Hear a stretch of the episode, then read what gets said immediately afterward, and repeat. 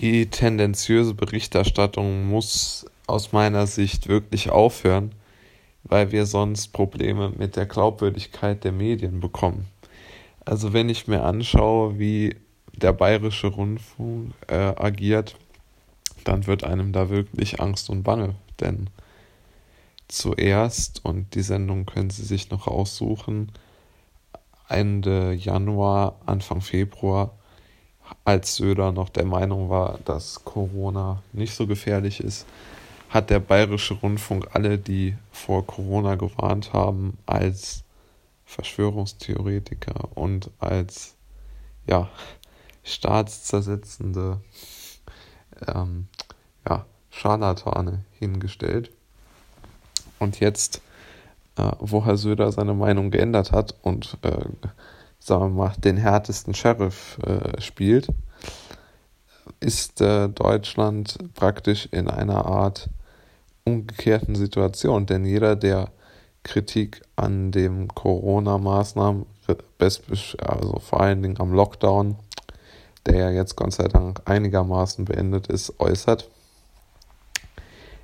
der ähm, wird sofort als Verschwörungstheoretiker hingestellt.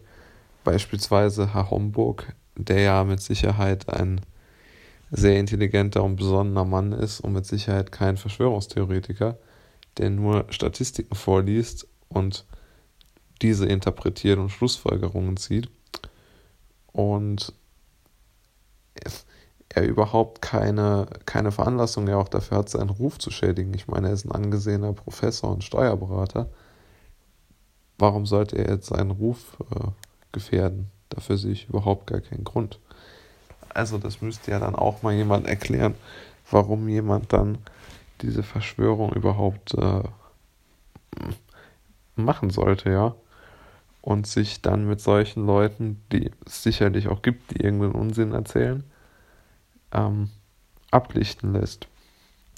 Also, ähm, es muss ja auch noch zulässig sein, dass man sich, selbst wenn man sich irrt, eine Kritik, die falsch ist, ist ja immer noch zulässig und keine Verschwörungstheorie. Obwohl ich jetzt bei Herrn Homburg glaube, dass sie richtig ist und dem, ich stimme ihm da voll und ganz zu. Aber selbst wenn Herr Homburg und, und ich uns irren würden, wären wir ja noch lange keine Verschwörungstheoretiker, die in irgendeiner Weise etwas Negatives wollen. Es kann auch nicht allen Ernstes angehen, dass Medien und Regierung jetzt Hetzjagd auf Andersdenkende machen. Das ist wirklich so zu sehen, denn man kann nicht jeden diffamieren, der nicht der eigenen Meinung äh, entspricht. Das ist schlicht und einfach nicht mehr demokratisch, wenn das der Plan ist. Also ich bitte wirklich darum, dort umsichtig zu sein und endlich wieder mehr, ja auch Meinungsvielfalt, dieses Wort möchte ich mal etablieren, ähm, Einzug halten lassen, denn die Meinungsvielfalt, die kann einem ja wirklich die kann man ja nicht jetzt wirklich als Opponent begegnen, denn wenn man nicht mehr für Meinungsvielfalt ist, auch zu wissenschaftlichen Themen im Übrigen, dann kann man auch gleich äh, nach Russland ziehen oder sich mit anderen Autokraten gemein machen, ja. Denn wenn es nicht mehr möglich ist, auch über, über also wenn wir jetzt wirklich nur noch sagen, ja, wenn es rauskommt, Autos machen CO2 und verpesten die Umwelt, was vielleicht so ist, ich weiß es nicht, dann fahren wir alle kein Auto mehr, das kommt dann auch per Anordnung.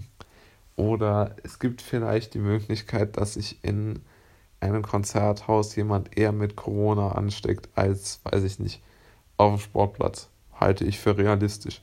Lassen wir dann jetzt bis in alle Ewigkeit die Konzerthäuser zu oder bis auf unbestimmte Zeit, wie äh, es gern genannt wird.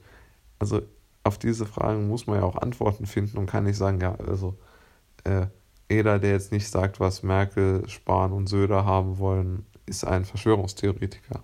Das halte ich für grundfalsch.